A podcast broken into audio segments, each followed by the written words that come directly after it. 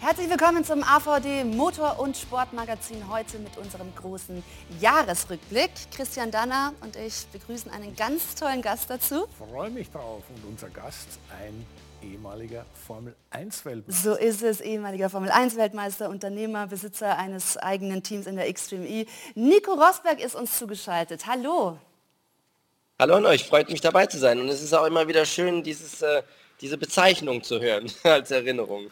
Ja, definitiv. Das wird dir für immer bleiben. Das ist ein großer Erfolg, also Weltmeister geworden zu sein. Und wir wollen natürlich auf die Saison 2022 in der Formel 1 blicken. Was ist dir am meisten hängen geblieben? Was würdest du sagen, was war das große Thema? Am meisten ist mir wahrscheinlich hängen geblieben, dass es eine ganz, ganz tolle Formel 1-Saison war insgesamt. Es hat sehr viel Spaß gemacht. Es war auch nicht so einseitig, wie die Resultate dann letztendlich gezeigt haben ähm, weil jedes Rennen, trotzdem, dass Verstappen so viele Rennen gewonnen hat, war irgendwie trotzdem jedes Rennen sehr spannend. Er war nicht so oft auf Pole wie, wie, wie Rennsiege, somit musste er immer auch sich durchkämpfen. Ähm, und ich fand, das war wirklich ein, ein, so ein tolles Jahr, weil es gab so viele Fights und so, also es äh, super, super spannend fand ich das. Für Mercedes war es kein so zufriedenstellendes Jahr, vor allem äh, für Lewis Hamilton, deinen ehemaligen Teamkollegen und Rivalen auf der Strecke. Wie hast du das gesehen? Ja, auch das fand ich doch erfrischend, ähm, dass auch mal Mercedes jetzt nicht absolut dominant in eine Saison startet das erste Mal. Ne? Dass sie ein bisschen weiter zurück sind äh, und wirklich einen schlechten Start hatten und dann aber diese riesen Aufholjagd von denen auch, weil wir wissen, das ist das wahrscheinlich immer noch das, das mit Sicherheit das beste Team da draußen. Und dann durch die Saison hin, ich meine, die haben angefangen, die waren fast eine Sekunde weg pro Runde und dann während der Saison trotz der ganzen Budgetlimitierung und so, so dermaßen aufzuholen, dass die dann am Ende doch noch einen Sieg auch rausfahren, äh, fand ich klasse. Die Fahrerpaarung bei denen ist, finde ich, auch total spannend, weil George Russell auch ein mega Fahrer ist, der total auf Augenhöhe war mit äh, Hamilton. Ähm, also auch das fand ich sehr gut. Ja, Christian, wie siehst du die Entwicklung? Gerade eben dann äh, George Russell, der ja wirklich Paroli bieten konnte, Lewis Hamilton. Nee, also das war fahrerisch, also von diesen beiden Fahrerpersönlichkeiten her natürlich deswegen so interessant, weil wir wissen ja, dass Lewis Hamilton schon äh, sein Ego normalerweise mit einem Jumbo-Jet anfliegt und der Russell halt eine, eine, ein sehr gesprächiger, wenn ich es mal sanft ausdrücken darf, so ein bisschen eine Quasselstrippe ist, der völlig unvoreingenommen an das Thema rangeht. Und diese beiden Charaktere, die jetzt äh, in einem Team füreinander und gegeneinander arbeiten. Das ist sehr spannend dazu zu schauen.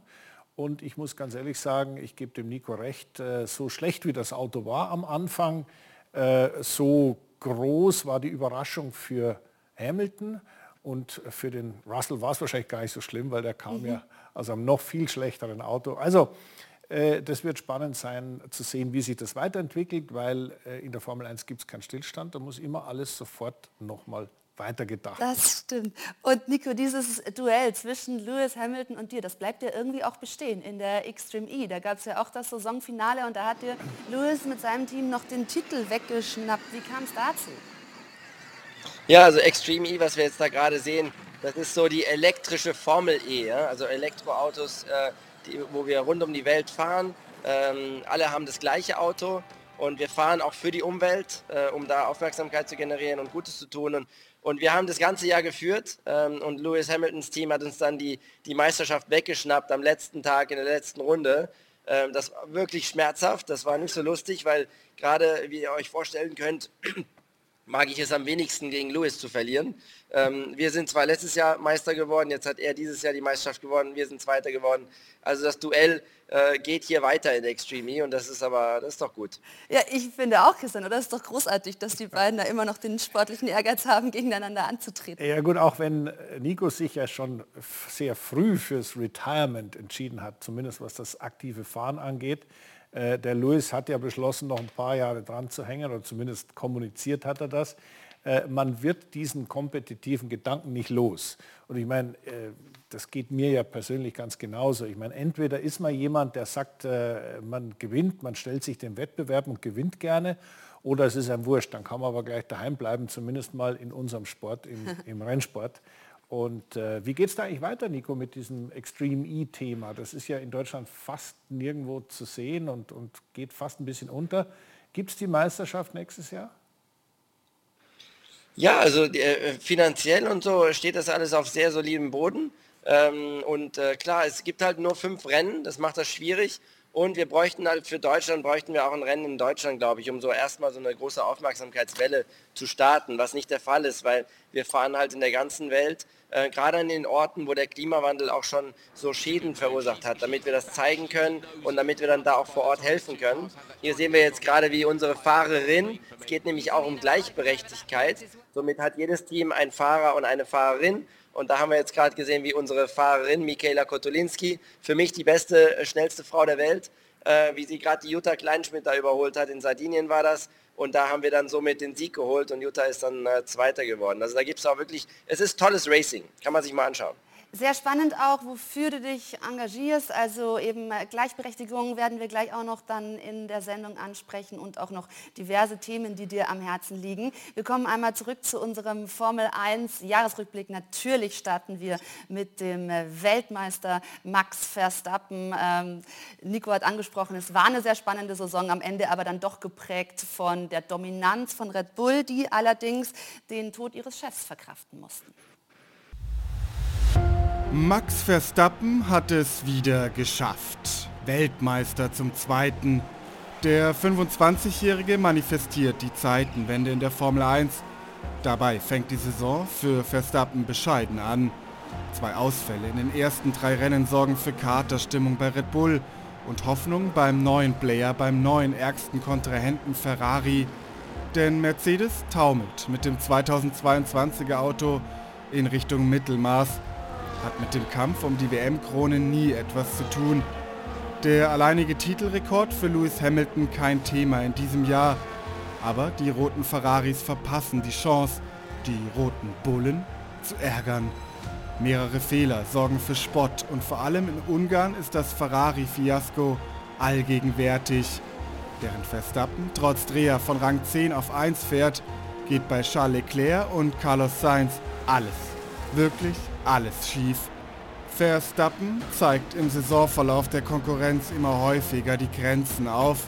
Auch in Spa fährt er von Platz 14 zum Sieg und hat in Japan bereits einen WM-Matchball. Aber hier wird es nochmal skurril. Bei der Regenschlacht in Suzuka denken alle, dass am Ende nur die halbe Punktzahl vergeben wird.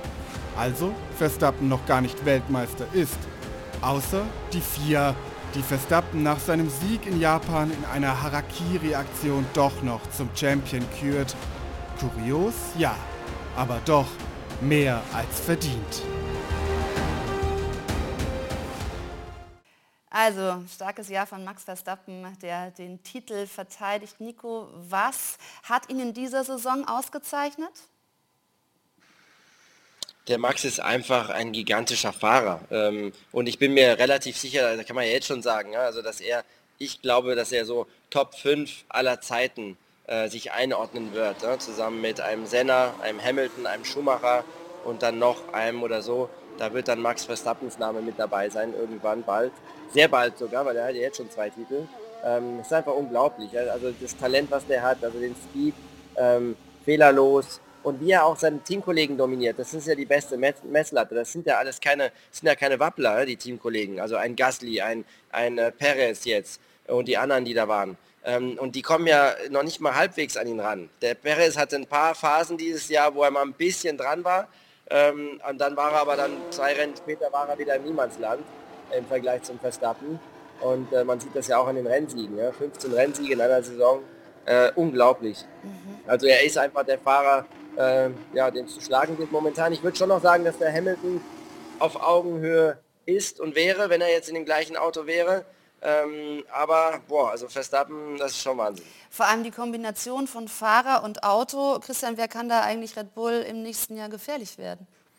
Ja, also das ist theoretisch leicht gesagt, ähm, denn der Vorsprung, den die haben, der ist signifikant und man sieht immer dann, wenn er nicht ganz vorne losfährt, der Max, wie er die Sache dann trotzdem hinbekommt. Also da, da ist immer noch relativ viel Luft drin.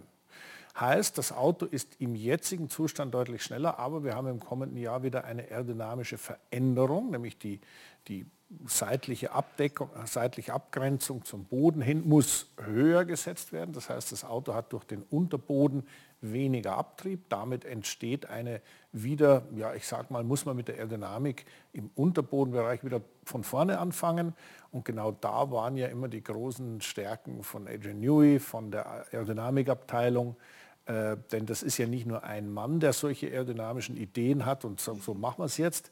Ähm, sicher ist der Kopf und gibt die Richtung vor, aber die ganzen Tools, die die haben, wie man aus einer Computer Fluid Dynamics Simulation äh, eine, ein Modell macht und im Windkanal das testet und aus dem Windkanal dann in die Realität geht. Ja. Dieser Fluss, dieser Informationsfluss technischer Art, Daten, das muss stimmen und das hat bei Red Bull dieses Jahr sehr genau funktioniert. Deswegen hat der Max auch bekommen, was er haben wollte. Ja, und die anderen müssen nachlegen. Ein Mitbewerber, Ferrari, steht aktuell noch ohne Teamchef da. Mattia Binotto ist raus. Demnach, was kann das jetzt bedeuten für Ferrari? Denn die Saison war ja nicht so, wie sie sich vorgestellt haben, Nico. Ja, die haben ja so stark gestartet. Die haben als erstes letztes Jahr schon komplett die Entwicklung des letztjährigen Autos gestoppt und 100% auf dieses Jahr draufgesetzt. Somit hatten die am meisten Vorlaufzeit auch für dieses Auto und sind dementsprechend, haben die auch einen super Job gemacht und sind als stärkstes Team gestartet in die Saison. Also das Auto war das schnellste Auto, Leclerc war in einer riesen Form. Ähm, und dann haben die das aber wirklich teilweise verhauen einfach die Saison. Ähm, die haben nicht so gut entwickelt wie, äh, wie andere Teams wie Red Bull. Die haben sehr viel operative Fehler gemacht, also unglaublich viele operative Fehler mit Strategie, Pitstops, Fahrerfehler, dies und jenes. Fast, also unglaublich, dass es so viel Fehler sein konnten auf einmal. Und somit sind die immer weiter nach hinten gefallen. Ne? Und am Ende der Saison war wirklich der Speed des Autos auch nicht mehr dann auf Augenhöhe mit Red Bull. Ja. Ähm, und äh, deswegen die Formkurve so dann wirklich stark nach unten so während der Saison. Und deswegen mache ich mir da auch nicht ganz so viel Hoffnung bei denen für nächstes Jahr. Ich würde dann eher meine Hoffnung auf, äh, auf Mercedes setzen, dass die vielleicht immer noch am Anfang der Saison nächstes Jahr ein bisschen dahinter sind, aber dann richtig stark kommen und, und äh, vielleicht sogar wirklich ein äh, Konkurrent zu Red Bull sein können nächstes Jahr. Christian nickt. Also siehst du auch die Kurve ja. bei Ferrari nach unten und die von Mercedes nach oben? Ja, noch ein Wort zu Ferrari. Ich meine, es gibt ein Zauberwort im äh, Formel 1-Geschäft, wie man Erfolg haben kann. Natürlich neben den ganzen Ingredienzien wie Budget und Technik und so weiter. Dieses Zauberwort heißt Kontinuität. Auch wenn es mal nicht so gut läuft, ist es besser, mit den die, die Probleme zu analysieren und in einer vielleicht mal umzustrukturieren, aber inner, inner, innerhalb einer, ja, ich sag mal, großen Konstruktion weiterzuarbeiten. Und ich befürchte, dass durch den Weggang von Binotto bei Ferrari äh, die wieder drei Jahre zurückgeworfen werden. Weil wer auch immer als Neuer kommt und das machen soll. Es gibt ja zwei Varianten. Entweder es wird irgendein so eine Übergangslösung, so wie wir es schon mal hatten mit Mattiacci oder sowas, also Leute, die eigentlich aus aus dem Management kommen und das irgendwie weitermachen. Das geht sowieso nicht, weil die keine Ahnung haben.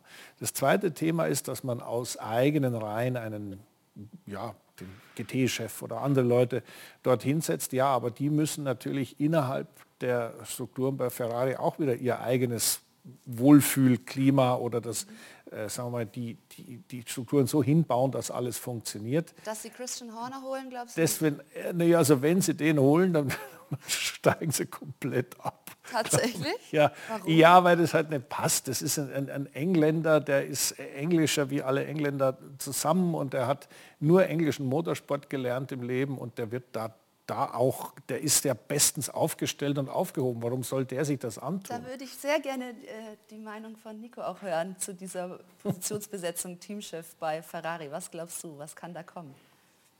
Ja, ich äh, sehe da sehr viele Bauchschmerzen, weil ähm, das ist ja also unglaublich schwierig, diese Position zu besetzen. So schwierig, wenn ich sehe, was ein Toto Wolf leistet, der für mich der beste Teamchef ist und mit Sicherheit einer der besten aller Zeiten ähm, das so eine, so eine Kompetenz zu finden ähm, für Ferrari dann, also das, das gibt es ja gar nicht. Ja? Und, und äh, wer da jetzt in Frage kommt, also man munkelt ja Fred Vasseur, ähm, Ross Braun wäre mit Sicherheit interessant gewesen als Kandidat, aber ich, ich glaube, er will das nicht machen. Ähm, aber es ist äh, unglaublich schwierig und natürlich wirft es, wirft es äh, das Team auch zurück jetzt diesen Wechsel. Ja? Also das wird es nicht einfacher machen und ich bin gespannt, wen sie sich dann, äh für wen sie sich dann entscheiden werden. Also Ferrari beschließt dieses Jahr mit Bauchschmerzen und Fragezeichen. Und zu unserem großen Jahresrückblick gehört natürlich auch der Abschied von Sebastian Vettel. Nach äh, 16 Jahren in der Formel 1 mit vier Weltmeistertiteln im Gepäck ist für ihn Schluss. Der viermalige Weltmeister verabschiedet sich am Ende still und heimlich von der großen Bühne. Seit 2007 war Sebastian Vettel fester Bestandteil der Formel 1 und für fünf Teams am Steuer. 2022 bremst ihn aber erstmal das Coronavirus aus. Die ersten beiden Grand Prix finden ohne ihn statt. In Imola holt Vettel die ersten Punkte mit Rang 8. Dennoch gelingt es ihm und Lance Stroll nicht, mit Aston Martin in die Spitzengruppe vorzudringen. Platz 6 in Aserbaidschan im Juni für Vettel, das höchste der Gefühle. Einen Monat später verkündet er auf Instagram seinen Rücktritt. Ich werde meine Zeit in der Formel 1 am Ende des Jahres beenden. Meine Ziele haben sich verändert. Weg von Rennsiegen und um Meisterschaften zu kämpfen, hin zu meinen Kindern. Ich möchte sie aufwachsen sehen, ihnen meine Werte weitergeben, ihnen zuhören und mich nicht mehr verabschieden müssen. Vettel verabschiedet sich von der Formel 1 nicht an seinem sportlichen Höhepunkt, aber er setzte und setzt immer noch deutliche Statements auch außerhalb des Sports und seine vier WM-Titel mit Red Bull bleiben für ewig. Ja, da müssen wir uns dran gewöhnen. Die Formel 1 ohne Sebastian Vettel, der sie ja wirklich auch mitgestaltet und geprägt hat. Nico, was hinterlässt er? Ja, er, er hinterlässt erstmal eine legendäre Karriere. Ähm, einer der erfolgreichsten Fahrer aller Zeiten. Unglaublich, was er ähm, was er erreicht hat in der Formel 1, gerade die vier Titel hintereinander, Wahnsinn. Ähm, auch ein extrem beliebter Fahrer, jetzt gerade zuletzt. Ne? Man hat jetzt im letzten Rennen gesehen, er hatte Fan Vote of the Day, hat er mit 57 Prozent, glaube ich, das war Rekord. Mhm. Äh, so, so eine große Anteilnahme hat es noch nie gegeben für einen Fahrer. Ähm, und äh, ja, das Einzige, was ich halt ähm, nicht erklären kann, ist so fahrerisch, warum er dann in den letzten Jahren nicht mehr als einer der Besten da draußen galt oder der Beste, so wie es in einem Anfang seiner Karriere war. Da galt er immer als der absolute Überflieger und der Beste da draußen. Ähm, und das ist für mich schwierig zu erklären, dass ein Leclerc da bei Ferrari kam und, und ihn dann weggeputzt hat im Qualifying und auch punktemäßig weggeputzt hat, sodass Ferrari ihn dann entlassen hat. Äh, und auch bei, bei Aston Martin er hatte Phasen, jetzt gerade auch Ende dieser Saison, ne, wo, wo er einfach gigantisch gefahren ist, aber, aber ich fand nicht, dass es durchgängig war, irgendwie so gefühlt. Ähm, das ist für mich schwierig zu erklären. Ähm, da weiß ich nicht, was da, was, was da, wie sowas passieren kann. Wir haben das jetzt auch bei Daniel Ricciardo gesehen. Der war auch der absolute Höhenflieger, äh, der nächste Weltmeister. Und auf einmal ist er eine halbe Sekunde langsamer pro Runde als sein Teamkollege dauerhaft. Ja. Also das ist äh, auch mit zwei verschiedenen Autos ne, komplett. Also man kann jetzt nicht sagen, das Auto hat ihm nicht gelegen, weil da war ja dazwischen eine riesen Reglementänderung. Zwei ganz verschiedene Autos. Und seine Performance war genau gleich. Immer eine halbe Sekunde weg vom, vom Norris. Äh, mehr oder weniger jetzt. Ne? Natürlich ein bisschen übertrieben, aber ähm, das, und da tue ich mir schwer, das, äh, das zu, zu verstehen. Nichtsdestotrotz fand ich es auch toll, wie der Sebastian die Plattform Formel 1 genutzt hat ähm, um sich für, für den guten Zweck zu organisieren, ne? für, äh, zu engagieren, für, für soziale Zwecke. Ähm, und das finde ich, fand ich sehr mutig und richtig stark zu sehen, weil ich finde, ähm, man, müsst, man muss den Sport mehr so nutzen. Das machen wir ja auch jetzt in der Extreme E zum Beispiel. Ja. Ja, äh, definitiv, aber da auch gerne die Meinung von Christian, weil wir haben das hier in der Sendung auch, auch oft besprochen und natürlich den Weg von Sebastian Vettel miterlebt. Aber ja, gibt es eine Erklärung dafür, warum seine letzten Jahre dann nicht mehr erfolgreich waren und haben sie ihn vielleicht sogar geschadet? Nein, also geschadet hat ihm das nicht. Äh, ihm persönlich sowieso nicht, weil die Kasse stetig sich weiter angefüllt hat. Aber ähm, lass es uns mal auf das zurückbringen, was die, die Red Bull-Jahre waren. Natürlich Jahre, wo der junge Sebastian äh, sein Talent ausspielen konnte, weil das, was das Auto war und technisch auch konnte, seinem, dem, was er gebraucht hat, zu 100 Prozent entsprochen hat. Das heißt, er hat sich wohlgefühlt, er hat den armen Mark Webber, der gekämpft hat wie ein Löwe, aber letztendlich immer wieder ein paar Zehntel abgenommen. Das hat funktioniert. Ähm, dann kam ja die Motorenumstellung auf die Hybridmotoren. Das hat ihm überhaupt nicht gefallen. Da hat er furchtbar geschimpft. Und da hat Dani Ricciardo zum Beispiel ihn komplett abgesägt. Ja, da war er auf einmal nirgends. Dann kamen die Ferrari-Jahre. Ich meine, die liefen ja teilweise sehr erfolgreich. Da war er ja auch sofort äh, ganz oben. Aber äh, der damalige Ferrari-Teamchef Maurizio Arrivabene war ein Mann, der vom Motorsport eigentlich überhaupt keine Ahnung hatte. Und der hat leider im entscheidenden Moment dieses Menschliche nicht mhm. gehabt, um zu spüren, ich muss jetzt diesen Vettel unterstützen.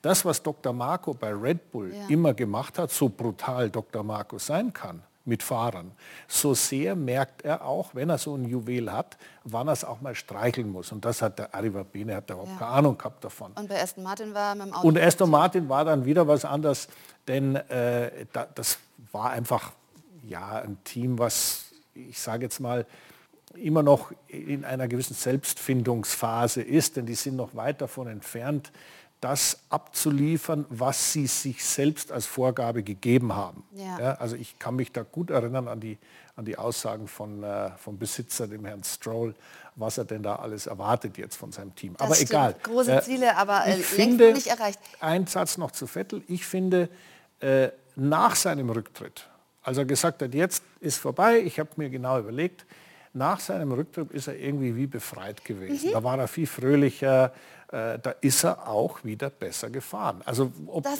diese Dinge waren einfach sichtbar. Ob das jetzt wirklich so war, weiß ich nicht, aber wenn man genau hingeschaut hat, konnte man das irgendwie sehen. Das stimmt, den Eindruck hatte ich auch. Darf ich noch was dazu sagen? Sehr gerne. Ja, klar. Ich würde dich auch ähm, zum Zeitpunkt noch was fragen, weil natürlich du deine Karriere zu einem anderen Zeitpunkt beendet hast, auf äh, dem Höhepunkt deines Schaffens nach dem WM-Titel gesagt, so, das war's. Ähm, würdest du sagen, damit hat Sebastian Vettel vielleicht auch ein bisschen was vergeben? Hätte er früher aufhören sollen? Also nochmal zwei Sachen zu, was Christian gesagt hat. Erstmal, Christian, du hast gesagt, der junge Sebastian Vettel bei, bei Red Bull. Ähm, die letzten Jahre war Sebastian Anfang 30, das ist das beste Formel 1 Alter, um zu performen, ne? in Sachen Erfahrung und allem drum und dran. Also ich glaube, mit Alter kann man das äh, kann man das alles nicht so erklären, finde ich. Ja? Und dann hast du jetzt gesagt, dass, das, dass er mental und Kasse voll und so weiter. Ähm, da würde ich schon auch ein bisschen was anderes sagen. Also wenn man, er war ja bei Ferrari wirklich der König. Ja? Er war der absolute King der King of Italy und die ganze Nation war hinter ihm, als er da gegen Lewis um die WM gefahren ist. Dann kommt so ein junger Jungspurt rein mit Leclerc, der ein No-Name ist und ihn dann schlägt und Ferrari entlässt ihn und er macht auch in der Phase extrem viele Fehler. Das war ja so eine, so eine Phase, wo der einen Fehler nach dem anderen gemacht ja. hat, selbst sich die ganze Zeit weggedreht hat. Was total unerklärlich auch ist für einen viermaligen Weltmeister, sich von Rennen zu Rennen immer wieder mal so selbst wegzudrehen. Das war ganz, ganz komisch. Und da würde ich schon sagen, dass das mental eine große Herausforderung war. Ähm, und das ist auch etwas, was ich für meine Karriere auf jeden Fall vermeiden wollte, dass ich mal in so eine Situation komme, dass ich irgendwo am absteigenden Ast bin und dann so in eine Negativspirale immer weiter nach unten gehe. Also das ist für mich, wäre das der Horror gewesen.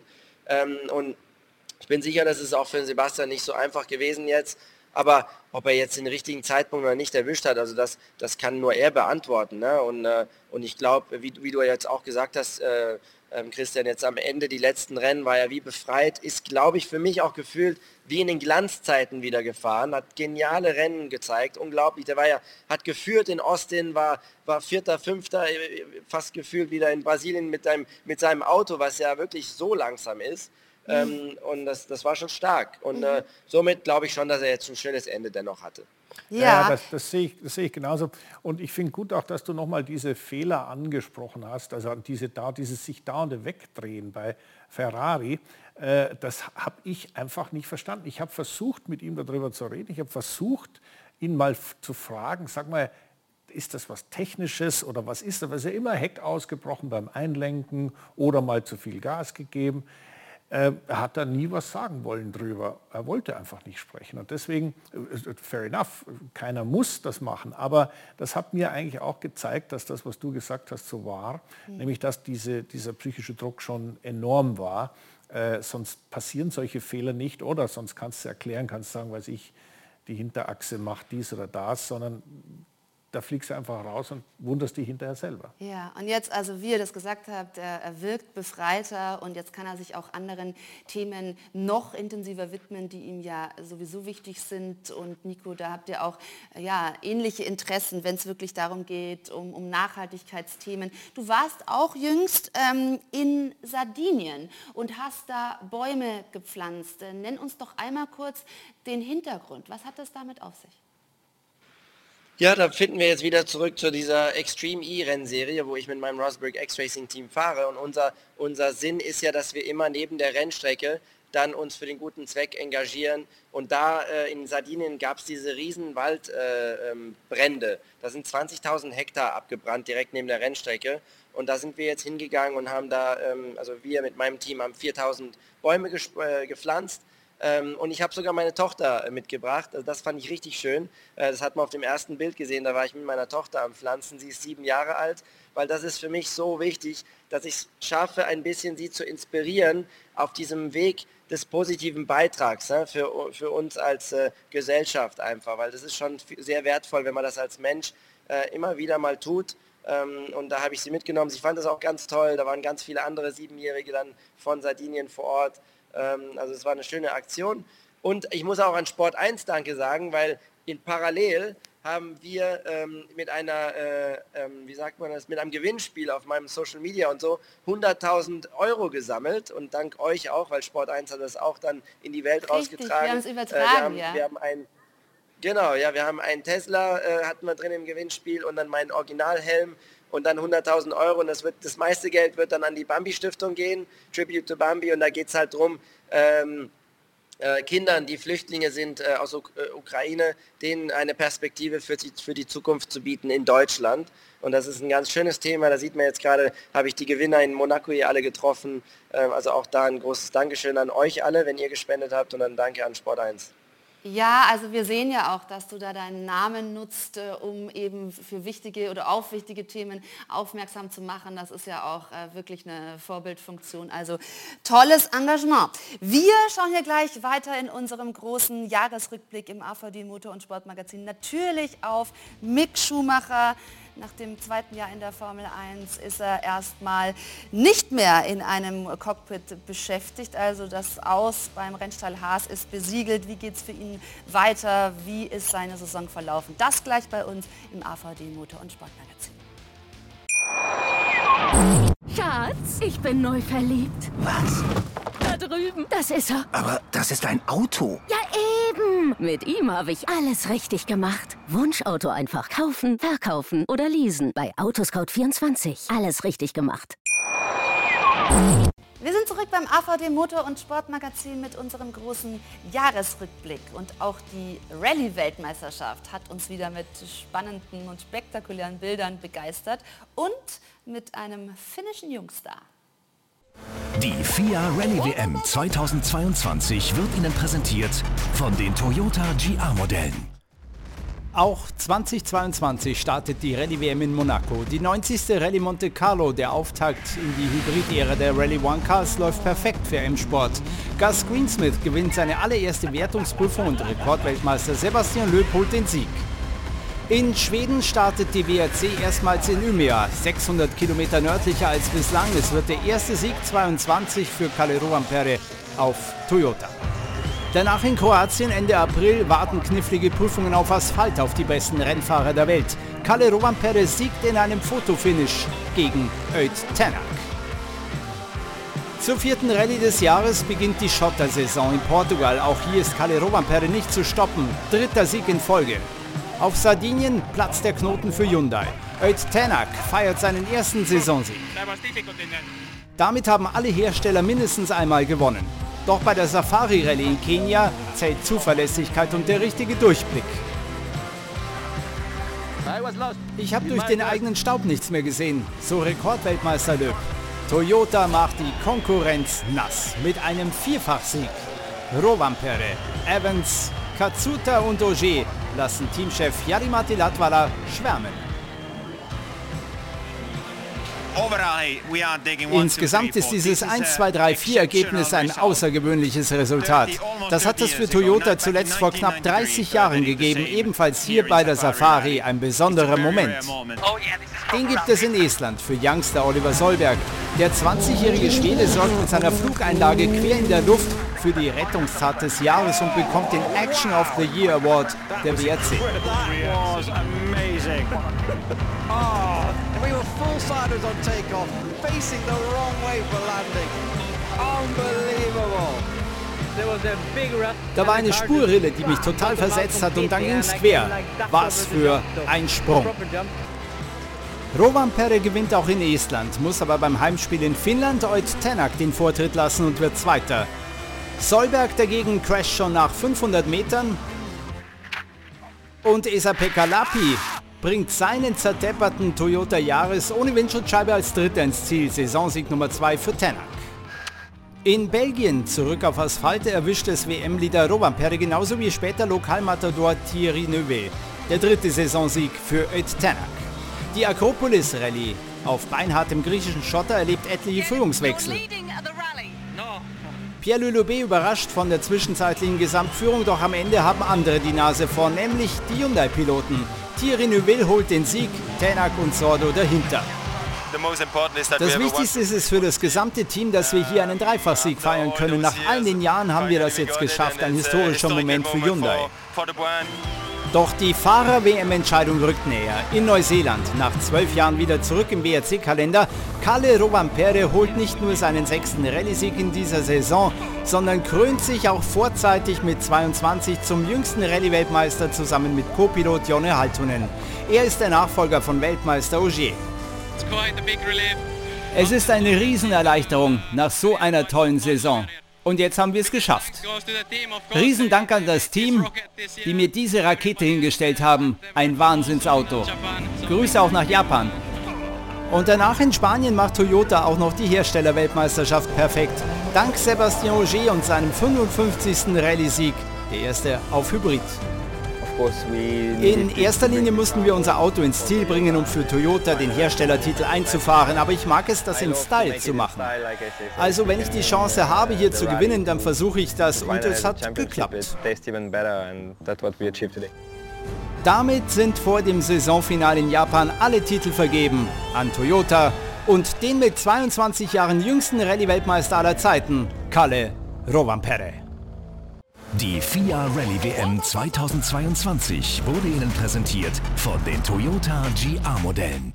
Also ich muss ja wirklich sagen, die WRC hat uns in dieser Sendung immer gut getan, weil spektakulär und wirklich eine schöne Serie. Christian, was bleibt am Ende vom Jahr 2022? Was ähm, würdest du so als Fazit nennen?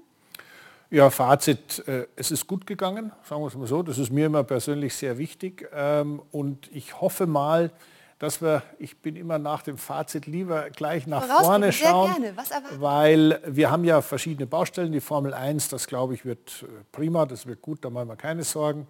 DTM werden wir sehen. Ähm, die Langstrecken-Weltmeisterschaft geht in eine sehr spannende neue Ära der LMDH-Fahrzeuge, der, dieser ganzen speziellen, äh, sagen wir mal, Herangehensweise, äh, die der ACO, also der Veranstalter dort äh, an den Tag gelegt hat. Und wir haben natürlich die Formel E auch ganz neu, Generation 3, eine, eine ganz neue äh, Ära bricht da an. Die Autos sind viel schneller, neue Autos. Ja, was haben wir noch? Die Nachwuchsformeln äh, werden ja. immer weniger und immer schwieriger. Also, Was werden die großen Herausforderungen? Herausforderungen werden in der Formel 1 darin bestehen, nicht komplett in Richtung Entertainment und in reine Gewinnoptimierung abzudriften. Das, da ist eine gewisse Gefahr mhm. äh, in der DTM, dass es nach wie vor gesunder Motorsport bleibt und in, den, in der Formel E, dass es technisch klappt. Ja, da gab es ja so ein paar Gerüchte, dass die eine oder andere Sachen nicht funktionieren. Bin ich aber zuversichtlich, ja, und der Rest, ja, die Frauen, die wir, ja. wir, müssen jetzt ein bisschen motivieren. Ja, die Tochter von Mika Häkkinen, der drückt mal die Daumen. So ist es. Da hast du wirklich schöne Themen jetzt zum Abschluss noch genannt. Hat immer Spaß gemacht, Christian. Das Danke war ebenfalls. das Motorsportjahr 2022. Jetzt wünschen wir beide Ihnen einen schönen Jahresausklang und natürlich frohe Weihnachten. Tschüss, machen Sie es gut. Auf Wiederschauen. Schatz, ich bin neu verliebt. Was? Da drüben. Das ist er. Aber das ist ein Auto. Ja, eben. Mit ihm habe ich alles richtig gemacht. Wunschauto einfach kaufen, verkaufen oder leasen. Bei Autoscout24. Alles richtig gemacht. Wir sind zurück beim AVD Motor- und Sportmagazin, blicken auf die großen Themen des Motorsportjahres 2022 zurück mit Ex-Formel 1 Weltmeister Nico Rosberg, der uns zugeschaltet ist. Christian und ich, äh, wir sind sowieso hier gerne in diesem Studio immer im Jahresverlauf gewesen und auch heute wieder. Wir wollen uns jetzt mit Mick Schumacher befassen, der also zwei Jahre in der Formel 1 gefahren ist und kein Cockpit mehr bekommen hat für die neue Saison. Nico, wie hast du denn seine Entwicklung gerade im zweiten Jahr gesehen? Natürlich mit Luft nach oben, aber gerne mal erst deine Einschätzung dazu. Also erstmal war es natürlich toll, seine, ähm, seine Leistung zu verfolgen in der Formel 1. Es war toll, dass er, dass er am Start äh, war. Es hat uns alle äh, riesen Spaß gemacht. Ähm, es war, glaube ich, leider natürlich extrem schwierig, weil der hatte das schlechteste Auto der, in, der, in der Formel 1-Welt zwei Jahre lang. Ne? Und äh, also im Durchschnitt würde ich jetzt mal sagen. Und da ist es natürlich sehr, sehr schwierig, dann da auch ähm, aufzutrumpfen und, und, und richtige Highlights zu setzen, ne? wo du dann die anderen Leute im Fahrerlager auch richtig begeisterst. Ähm, ja, aber dennoch, ich meine, man muss ihn, man muss ihn mit Magnussen vergleichen, ne? Und und es hat einfach so ein bisschen diese Konstanz gefehlt. Und der Magnussen, der hat dann auch in den Momenten, wo das in den Momenten, mein, mein, mein Weihnachtskranz ist gerade umgefallen, oh. ähm, in den Momenten, wo, wo äh, das Auto doch was hergeben konnte, war der Magnussen dann immer da, äh, hat Fünfter in Bahrain geholt, Pole Position in Brasilien. Und diese Spitzen haben dem Mick dann halt äh, leider auch gefehlt. Und und äh, schwierig, ja, schwierig. Und äh, ja, leider ist es dann erstmal jetzt zu, zu, einer Pause gekommen in der Karriere und leider auch sehr, sehr schwierig wieder zurückzukommen, ja, von, so einem, von so einem Schritt zurück. Also mal schauen, ich wünsche es ihm natürlich, aber das wird nicht einfach. Okay, da sind einige wichtige Punkte schon angesprochen worden, also gerade was den Verlauf in der Saison betrifft und dann aber eben auch die unsichere, unsichere Zukunft. Wie siehst du es, Christian? Ja gut, Formel 1 ist Formel 1. Ich meine, da ist nicht, da das ist kein Zuckerschlecken. Da muss man halt schon irgendwie schauen, wie man weiterkommt, wie man weiterkommt. In den Formeln, die darunter sind, da gibt es immer noch Ausweichmöglichkeiten, da kann man sich irgendwie äh, helfen. Ich meine, Mick war ja extrem erfolgreich in der Formel 3, in der Formel 2, beide Meisterschaften gewonnen. Und äh, die Formel 1 ist halt aber die Gegend, wo Schluss ist mit lustig. Da geht es dann ans Eingemachte und da merkt man, es ist mir selber genauso gegangen, als ich bei Arrows mit einem gewissen Thierry Butzen als Teamkollegen gefahren bin, habe ich gemerkt, Herrgott nochmal, der Kerl, den kann ich nicht einfach da fahren. Der, also der fährt mindestens mal genauso schnell wie ich. Da muss man sich unglaublich strecken und dieses Erlebnis hatte der Mick dieses Jahr mit dem, mit dem äh, Kevin Magnussen. Äh, dass dann da noch dazu kommt, ich war in Brasilien bei dem Grand Prix, wo Magnussen auf Pole war und da war Mick Schumacher letzter. Das heißt, solche Gelegenheiten, die man hin und wieder mal, die, das, die der Formel 1 Gott einem immer wie, hin und wieder mal gibt, die muss man wahrnehmen, um darauf aufbauend zwei Sachen hinzukriegen. Erstens Selbstbewusstsein. Weißt du, wie wichtig das ist, ja, dass man ja. sich selbst auch mal zeigt, hey, das habe ich jetzt hingekriegt. Und zweitens natürlich auch nach außen hin, denn die Szene in der Formel 1, da weiß jeder, jedes Team weiß ganz genau, was die anderen machen, was die Fahrer machen, wie schnell sie sind, wie langsam sie sind. Die, jede äh, äh, Zwischenzeit ist gläsern, sie ist bekannt. Ja. Und deswegen ist es so, dass man diese Highlights setzen muss um den nötigen Drive zu kriegen, um dann auch wieder weiterzukommen. Und ich sehe das genau wie Nico. Äh, ich drücke ihm wirklich die Daumen, dass er da wieder reinkommt. Ähm, denn das ist auf einem anderen Niveau als bei Haas, ja, also weiter oben. Ist wahnsinnig schwierig. Schwierig, ja. Also ist wirklich die Frage, wie gut die Visitenkarte ist, die er abgegeben hat für den Moment. Denn äh, ja, kurz vor Saisonende war ja sein Aus bei Haas besiegelt. Bedeutet, nach zwei Jahren muss Mick Schumacher die Formel 1 erstmals wieder verlassen. Das zweite Jahr wird für Mick Schumacher bei Haas zum Horrorjahr. Gleich beim ersten Grand Prix in Bahrain werden die Vorzeichen für die Saison gelegt. Der neue Teamkollege Kevin Magnussen holt Punkte und Schumacher kämpft schon jetzt darum, überhaupt ins Ziel zu kommen. Es folgen die schwersten Monate für den Sohn von Michael Schumacher. Der 23-Jährige crasht in Saudi-Arabien, in Miami und Monaco und steht schon früh mit dem Rücken zur Wand. Teamchef Günther Steiner macht Druck auf sein Talent und zählt Schumacher sogar öffentlich an. Ein Clinch, der Spuren auf beiden Seiten hinterlässt. Schumacher zweifelt und verzweifelt, kommt aber doch noch zu Erfolgen. Der Deutsche holt in Großbritannien die ersten Punkte und zeigt auch in Spielberg eine deutlich ansteigende Formkurve. Doch die Wunden sind tief, zu tief und der Glaube an eine erfolgreiche Zusammenarbeit ist nicht mehr vorhanden. Mit dem Aus beim letzten Grand Prix in Abu Dhabi ist auch die Zeit von Mick bei Haas Vergangenheit. Ja, wir wollen uns natürlich noch mal ein bisschen die Gründe für dieses Aus von Mick Schumacher anschauen und vielleicht auch mal auf das Umfeld eingehen. Nico, würdest du sagen, es haben sich zu viele Leute auch eingemischt, wenn man jetzt Ralf zum Beispiel mit reinnimmt oder dann auch ähm, Sabine Kehm, waren zu viele Töne von außen auch mit da? Nein, das würde ich nicht sagen. Das war, das war ja dann nur ein Resultat von der Situation, als es halt immer schwieriger und immer, immer brenzlicher wurde so für sein, für sein Weiterkommen in der Formel 1. Ähm, ich glaube, der, der, Ursprung ist einfach in der Leistung, ja, dass, dass das leider ein bisschen zu viel auf und ab war, zu viele Unfälle auch. Ja. Jedes Mal so ein Unfall, das hat halt auch jedes Mal dann, es war halt so eine Spitze, aber in die falsche Richtung das war so ein Negativ-Image äh, jedes Mal, solche Unfälle. Und es haben halt diese großen Höhenspitzen haben gefehlt. Wie der Magnussen, ja, haben wir ja eben angesprochen, das immer wieder mal geschafft hat. Ähm, und das alles zusammen hat halt da, dahin geführt, dass, dass ein Günther Steiner und Haas sich dann unsicher waren und, und sich, sich letztendlich dann für Nico Hülkenberg entschieden, der mehr eine sichere Bank halt einfach ist. Auch wenn das, auch wenn ich da jetzt nicht mehr so sicher bin, weil der war jetzt auch schon lange nicht mehr in der Formel 1. Mhm. Äh, Nico, ähm, also auf Hülkenberg komme ich gleich noch zu sprechen. Ich hatte die Frage auch deshalb gestellt, weil du deinem Vater damals gesagt hast, irgendwann oder verboten hast, sich einzumischen. Ähm, demnach auch eben die Frage, ob man da dann auch sehr vorsichtig sein muss mit dem, was um einen herum passiert. Ja, natürlich, Umfeld ist wichtig. Ähm, mein Vater, also es war, war ganz toll, weil er hat mich bis zur Formel 1 extrem unterstützt.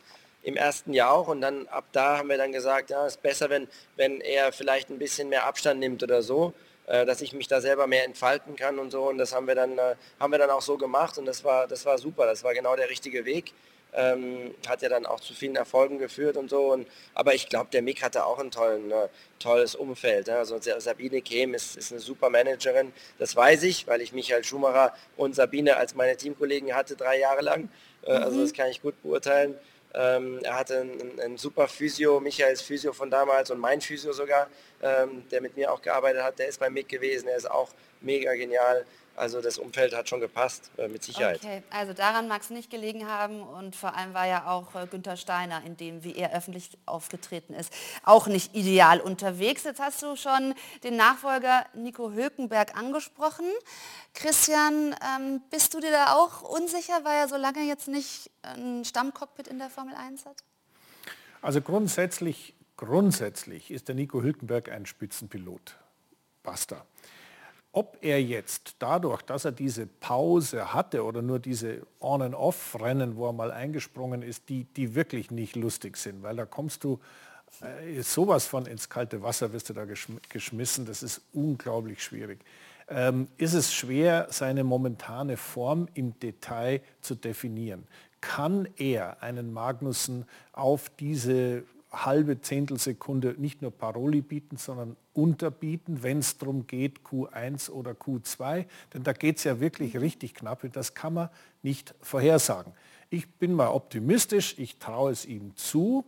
Ähm, es ist jemand, der in seiner Karriere äh, vor allem vor der Formel 1 eigentlich alles gewonnen hat, was man gewinnen kann. Und in der Formel 1 eigentlich das, was Nico am Anfang gesagt hat, äh, für das Team auch darstellt, nämlich eine sichere Bank. Also das ist einer, äh, ich glaube, hat er überhaupt jemals einen Crash gebaut in der Formel 1 oder sich mal irgendwas abgefahren? Ja, einmal in Hockenheim ist er, ist er rausgeflogen beim Regen. Das ja. war, aber war blöd. Halt aber ansonsten, wenn man das so zusammen addiert über die gesamten Jahre, ist der genau das, was Günther Steiner haben wollte, nämlich eine sichere okay. Bank. Okay, dann abschließend zum auch ganzen Themenkomplex äh, Mick Schumacher, wenn wir einmal trotzdem noch die Zukunft so ein bisschen skizzieren, was jetzt äh, kommen könnte. Nico, glaubst du, als Mercedes-Ersatzfahrer würde er sich einen Gefallen tun? Och, das, äh, ich glaube, das ist eine äh, gute Option, um, um erstmal relevant in der Formel 1 noch zu, zu bleiben, um dann eine Möglichkeit noch zu haben, 2024 irgendwo wieder zurückzukommen. Ich denke mal, er bräuchte vielleicht auch einen guten Sponsor, der ihn finanziell noch ein bisschen unterstützt dann ähm, bei, dieser, bei diesem äh, ähm, Wiederkommen in die Formel 1. Aber es wird so oder so schwierig. Und danach, äh, ja, danach muss man dann schauen. Ne? Wenn es 2024 nichts wird, dann würde ich sagen, wäre es Ende mit Formel 1. Und, und dann gibt es ja genügend schöne Optionen, die noch übrig bleiben. Also DTM ist eine tolle Option, Formel E, IndyCar, äh, Le Mans, das sind ja äh, ganz tolle Rennserien, wo auch er, glaube ich, mit Sicherheit Riesenspaß haben könnte und, und auch interessiert wäre, da zu fahren. Ne? Und, und die äh, wären ja super dankbar, so ein Talent wie Mick äh, zu haben unter den Rängen. Also da ist noch, äh, ähm, ja, kann er noch viel erreichen in Zukunft. Ne? Ja, ja, und das ist natürlich... Muss man selber natürlich wollen und sich vom großen Traum ja, abschieden. Ja, das ist richtig, aber, und auch da spreche ich aus eigener Erfahrung, als ich nach meiner Formel-1-Karriere in Japan gelandet bin und dann aus Japan wieder zurückkam, bin nach Amerika gegangen, bin Indica gefahren. Und das war für mich wie eine, eine Art Wiedergeburt. Das war fantastisch, weil dort dieser ganze Ärger, den du in der Formel 1, wenn du hinterher fährst, ähm, aufnehmen musst, weg ist. Mhm. Die lieben einfach jeden, da kannst du Gas geben. Klar kracht es da ein bisschen öfters, auch ja. die Ovale, das sagt man, so schwierig. Ja, Ovale sind wahnsinnig schwierig zu fahren. Und als ich zum ersten Mal da rumgefahren bin, habe ich echt gedacht, die wollen mich umbringen. Aber ähm, äh, man lernt das. Es ist toll, es ist eine Herausforderung. Und, weg und Rennen, ganzen Formel 1 Zirkus. Ja, genau, es ist von dem Zirkus weg. Rennfahren macht auch Spaß, sogar großen Spaß außerhalb der Formel 1. Und da gibt es viele Beispiele. Ja, schön. Also hat er viele Optionen und mit Nico Hülkenberg verbleibt ein deutscher Fahrer in der Formel 1, aber es fehlt immer noch eine Frau in der Formel 1. Und Nico, das ist auch ein Thema, das dir am Herzen liegt, sowieso Gleichberechtigung. Du hast ja eine Frau in deinem Team, die sehr erfolgreich ist und jetzt geht es eben darum, ähm, was fehlt noch, damit wir auch in der Formel 1 da noch mehr an dieses Thema rankommen. Ja, das ist ja auch unser Thema in der Extreme E und äh, da sind wir auch äh, Meister geworden äh, letztes Jahr mit unserer Frau und unserem Mann äh, Fahrer ähm, als Paarung. Und ähm, äh, ich finde das toll, wie die, wie die Frauen da auch in unserer Serie da aufblühen und wirklich die Stars werden ne? und auch zeigen, was sie können. Also unsere, unsere Michaela dieses Jahr ist für mich die schnellste Frau der Welt und die ist dann äh, sehr oft komplett auf Augenhöhe gewesen mit den schnellsten Fahrern da draußen. Ne? Also das war richtig cool. Rad-an-Rad-Duelle mit den schnellsten Fahrern. Richtig top. Sie spricht auch Deutsch übrigens, ist eine Schwedin. Äh, hier, ist das, hier ist das Überholmanöver nochmal gegen Jutta Kleinschmidt. Mega Duell war das, Riesenspaß. Hier unsere Feierlichkeiten. Und ähm, ich hoffe, dass die Formel 1 da auch immer, immer mehr machen wird. Die haben ja jetzt gerade eine neue Academy gelauncht, ähm, weil ich sehe nicht, warum äh, eine Frau nicht auch bald in Zukunft mal Formel 1 Fahrerin sein kann. Ne? Es dauert halt länger, so, eine, so ein Talent zu finden, weil weniger Frauen es auch versuchen, in die Formel 1 zu kommen. Aber irgendwann ähm, gelingt das schon noch und äh, da mache ich mir große Hoffnung. Ich fände das eine tolle Sache. Aber äh, Michaela käme dafür nicht in Frage, oder? ähm, ja, wie das so ist, ne? du musst halt sehr früh anfangen dann ne? in diese Richtung Formel 1. Ähm, mhm. Durch die ganzen Etappen, Formel 4, 3, 2, 1, weil das, sind, das ist alles eine Lernkurve, die du mitnehmen musst. Du kannst dann, es ist dann schwer, von einer Extreme E zum Beispiel oder so auf einmal in eine Formel 1 zu wechseln. Ja. Das ist fast nicht, äh, nicht äh, realisierbar, egal wie talentiert du bist. Ne? Also das ist, muss schon so ein länger, längerer Aufbau, Aufbau sein. Deswegen ist es jetzt äh, für Michaela, Michaela als Beispiel äh, schwierig. Ja, ich weiß, dass, Christian, wir haben auch schon ein paar Mal über das Thema gesprochen und du hast auch deine berechtigten äh, Vorbehalte, ob eine Frau in der Formel 1 sich wirklich auch mit den Männern messen kann, allein schon von ihren Voraussetzungen her. Glaubst du, das wird Stopp. in Zukunft Ich hatte nie kommen? irgendwelche Vorbehalte. Da hast du was falsch verstanden. Ich bin genau derselben Meinung wie Nico. Umso es gibt besser. überhaupt keinen Grund, dass eine Frau nicht auch auf absolutem Spitzenniveau ein Formel 1 Auto fahren kann. Gibt keinen Grund. Warum sind wir da noch nicht so weit? Warum gibt es so wenig? Äh, Naja gut, einer der Gründe ist das, was Nico gerade gesagt hat. Es ist natürlich ein viel kleinerer Pool an Talenten, die da langsam aber sicher auf den Weg kommt. Dann ist der Weg dahin natürlich äh, nicht so einfach. Also das ist ein langer Weg.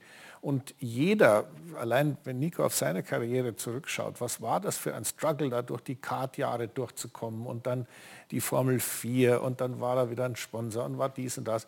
Das ist alles nicht so leicht und es dauert dort dann doch relativ viele Jahre, bis man mal in eine Position kommt, um da angreifen zu können. Aber ich bleibe dabei, es gibt überhaupt keinen Grund, dass ein Mädchen nicht auch äh, genauso schnell fahren kann wie die Jungs in der Formel 1 auch. Sehr gut, also die Offenheit. Und ich habe gehört, Mhm. eine große Hoffnung haben wir jetzt gerade, die Tochter von Mika Häkkinen soll äh, schon richtig schnell unterwegs sein im Go-Kart. Mit, äh, mit 13 ist sie jetzt, glaube ich. Also das, das könnte schon noch was werden. Ah, also der Nachwuchs steht in den Startlöchern. Umso besser, dann kann diese Entwicklung auch vorangetrieben werden. Genau. Wir wollen in unserem großen Motorsport-Jahresrückblick natürlich gleich auch noch auf die DTM schauen. Das war eine unfassbar spannende Saison mit einem verrückten Titelkampf und wir gucken noch mal auf die Highlights. Die DTM-Saison 2022. Es war eine aufregende Reise. Huge, huge jump behind. And Fireball as well we've got. Eine Reise mit einem bemerkenswerten Fahrerfeld, eines von enormer Qualität. And Marco Wittmann will come back and in. There's a bit of out wide, especially Rast. Two champions together, five titles between them. Eine Reise, die eine beeindruckende Vielfalt an Marken aufwies, eine intensive Saison auf acht Rennstrecken. Oh my God, wait! Hochemotional, aber vor allem extrem dramatisch. Fraggery sent into a spin. Bortolotti spins and Chelton van der Linde has got the lead of the race from third place. Die DTM-Saison 2022. Es war eine Reise zu diesem einen Ziel, eine Suche nach der Antwort auf die Frage, wer holt sich den Titel?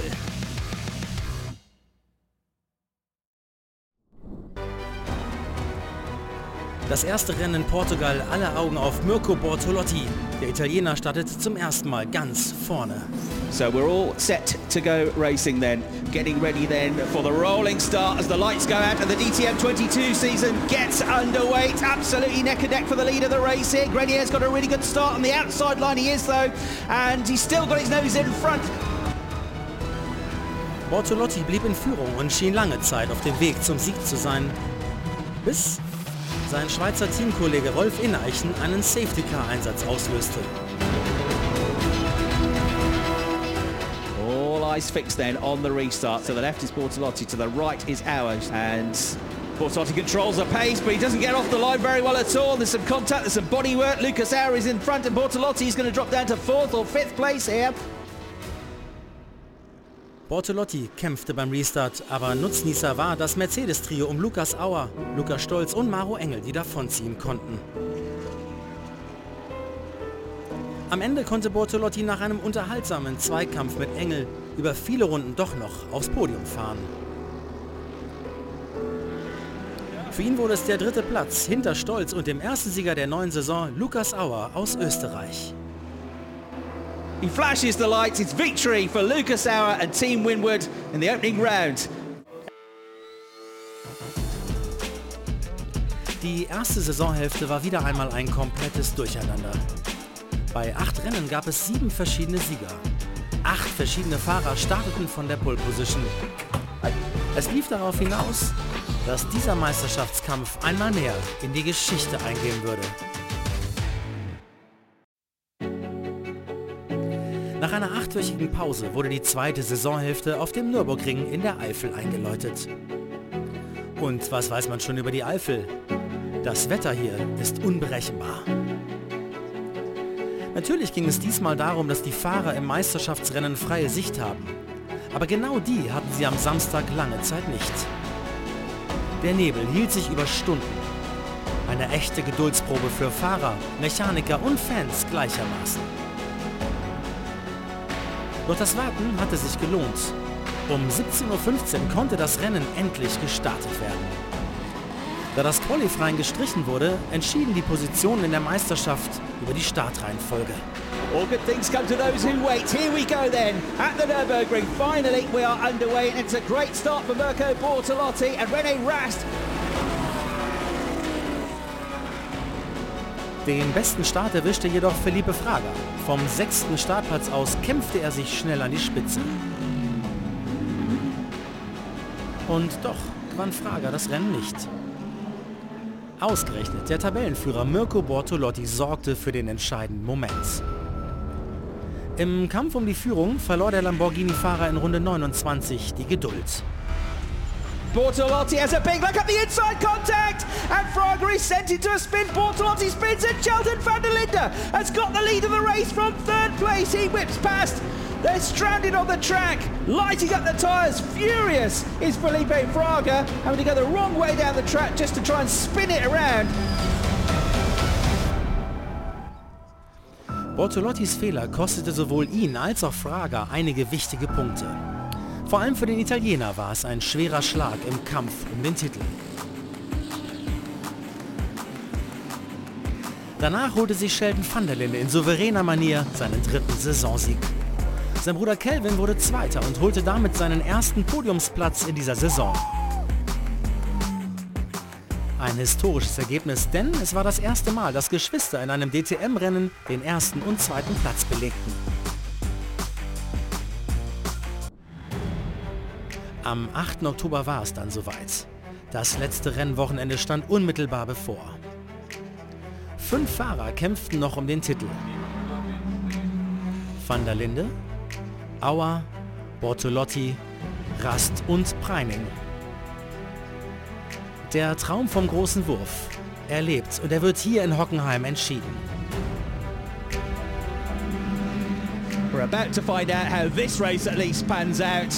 We're about to go racing for the penultimate time in DTM 2022 with the championship wide open. We go racing here at Hockenheim Lucas Auer with a good stop. Arjamani in a spin in the background after contact into the barriers and around goes the Indian driver. Huge damage to the back of the car. That doesn't look like it's going anywhere. Damage to the barrier. Could be a safety car. You got Somebody's missing tyre because tyre work is going everywhere. Somebody's shredded a tyre here in that battle on the way through the hairpin.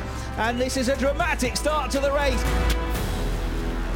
Ein absolutes Durcheinander, doch das war erst der Anfang. Nach dem Safety-Car-Einsatz wurde es noch dramatischer. Here we go again, racing at full speed. Away they go on the way into turn one. Marco Wittmann challenging for the lead of the race, tries to carry the speed around the outside. Rennie Rash behind in third, contact further back there. Philip Eng getting involved with one of the Lamborghinis, which might be Clement Schmidt. We've got another Lamborghini, which is Rolfin Eischen into the barriers. Rast is third, but he's got Bortolotti barreling up the inside of him now. On the brakes on the way to turn eight. He goes through the huge, huge jump behind. Massive jump there. And fireball as well we've got. Look at that. It's a DTM engine that has become completely separate from the car. Oh, enormous, enormous impact that must have been. Ein Rennen noch und noch einmal zu gewinnen, das war die Aufgabe für René Rast. Mit der Pole Position hatte er den Rückstand auf 18 Punkte verkürzt. Seine Titelchancen waren noch intakt. Noch einmal angreifen war die Devise von Lukas Auer, der vom 11. Startplatz aus mit vollem Erfolgsballast antrat. Und für Sheldon van der Linde galt es nun, jeden Fehler zu vermeiden. We wait for the lights to go out for one final time this season then as they roll towards the start and the race gets underway with René Rast then charging towards the first corner. Clement Schmidt with him and Marco Wittmann around the outside of everybody to get the lead of the race from fourth on the grid. Wittmann stürmte an die Spitze und blieb auch danach voll im Fokus. This is for the lead of the race. René Rast has to do it. He has to do it here. The Audi almost dwarfed by the BMW as they go side by side into turn seven. And Reddy Rasti's got his nose in front, but there's a left-hander coming up. And Marco Wittmann will come especially Reddy Rast, who still keeps his foot down. Two champions together, five titles between them, going for the final race victory of 2022. They're still absolutely nose to nose here. Neither of them wants to go up. Reddy Rast cannot give up. He needs to win the race. He goes through. In seinem letzten Rennen mit Audi unterlief René Rast dann ein seltener Fehler. Platz 2 hinter Wittmann war alles, was er erreichen konnte, doch das reichte nicht für den Titel. So reichte der dritte Platz im Rennen für Sheldon van der Linde, um den größten Moment seiner Karriere zu feiern. But third place and the 2022 DTM Championship title is going to go to Sheldon van der Linde. Are we champions or not, mate? You haven't replied. Yes, you are the champion. P3. Whitman win. Ras 2. You are P3. You are DTM champion.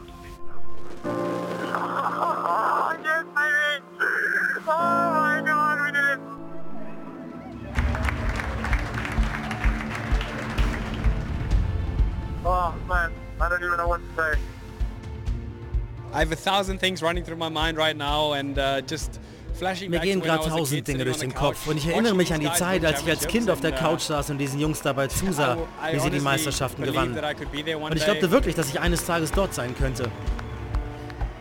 Meine Familie hat mir die Möglichkeit gegeben, das uh, zu tun. Ich habe keine Worte dafür. Ich kann nur allen, die an mich geglaubt haben, ein großes. Dankeschön aussprechen.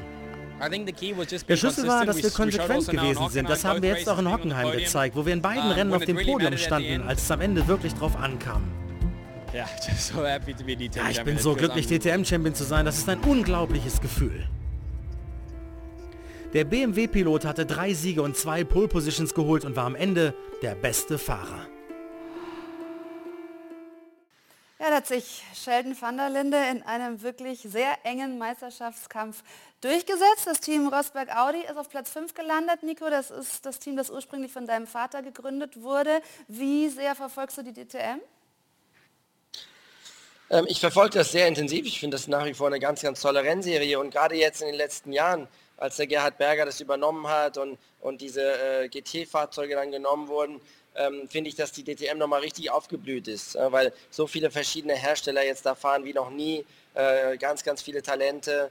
Also ähm, ja, es sind jetzt tolle Jahre gewesen für die DTM und ich bin mal gespannt jetzt für die Zukunft. Nächstes Jahr ist noch easy, aber dann irgendwann muss es auch Richtung Hybrid oder elektrisch gehen. Und da bin ich mal sehr gespannt und da werde ich auch noch mal ganz genau hinschauen, weil, weil ich natürlich da ähm, bei Elektro sehr, sehr interessiert bin.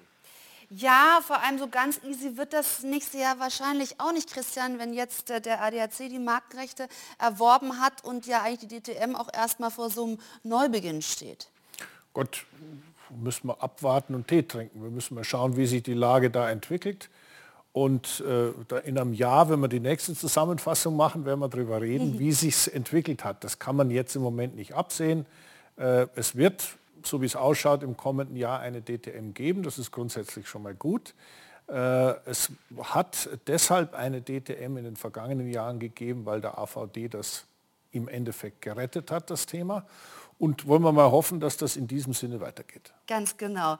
Nico, bevor wir dich verabschieden, was für eine Formel-1-Saison erwartest du im Jahr 2023? 2023 erwarte ich ein Fight Verstappen, Russell, Hamilton um den Titel. Und die Mercedes-Jungs, die werden dann während der Saison immer stärker. Ähm, das wäre doch klasse. Äh, ich glaube, das wäre faszinierend. Auch gerade dieses Duell in, im Mercedes intern. Weil das ist ja viel, eine ganz andere Sache, wenn du da um den achten Platz rumkämpfst. Ja? Da passiert ja dann nichts intern. Aber wenn die anfangen, die beiden Jungs da um alle Siege zu fahren, dann wird es mal richtig lust, also lustig Ja. zum Zuschauen. Das wird für uns, für uns Zuschauer wird das äh, sehr, sehr interessant, weil irgendwann muss der Russell dann auch mal ein Zeichen setzen Mhm. gegen seinen, äh, gegen, sein, gegen seinen Teamkollegen und ähm, ich glaube, das wird äh, gut zum Zuschauen sein. Mercedes-interne Duelle, das erinnert uns doch an was. Ja, ja, genau. Ja, deswegen, da spricht ja ein Mann mit unglaublicher Erfahrung. Nein, das ist äh, Spaß beiseite. Ähm, ich sehe das genauso. Ich glaube, Verstappen wird seine Einzelkämpferfunktion behalten bei Red Bull. Die anderen kommen da im Team. Der Perez kommt da nicht mit. Äh, Red Bull wird der Kandidat sein, der den Titel verteidigen kann und Mercedes wird der Herausforderer sein und nicht Ferrari aus den Gründen, die wir schon besprochen haben. Und innerhalb von Mercedes ist es vielleicht wieder Vorteil äh, für Verstappen. Ich glaube, da wird es ein bisschen äh, kerniger zugehen als in diesem Jahr. Denn wenn es um Siege geht, da hat der Nico völlig recht, da ist auf einmal alles ein bisschen anders. Na super, da können wir uns doch auf was freuen. Wir bedanken uns bei Nico Rosberg für dieses wirklich sehr ausführliche Gespräch hier bei uns im Jahresrückblick und weiterhin alles Gute. Frohe Weihnacht. Danke, auch an euch. Danke, es hat Spaß gemacht, dabei zu sein. Sehr Tschüss. toll. Allerdings, liebe Zuschauer, wir bleiben noch dran. Denn wir haben noch äh, die WRC für Sie, also gucken natürlich auch noch, was in der Rallye-Weltmeisterschaft passiert ist. Nach einer kurzen Pause sind wir hier mit unserem Jahresrückblick nochmal zurück. Schatz, ich bin neu verliebt. Was? Da drüben. Das ist er. Aber das ist ein Auto. Ja, eben. Mit ihm habe ich alles richtig gemacht. Wunschauto einfach kaufen, verkaufen oder leasen. Bei Autoscout24. Alles richtig gemacht.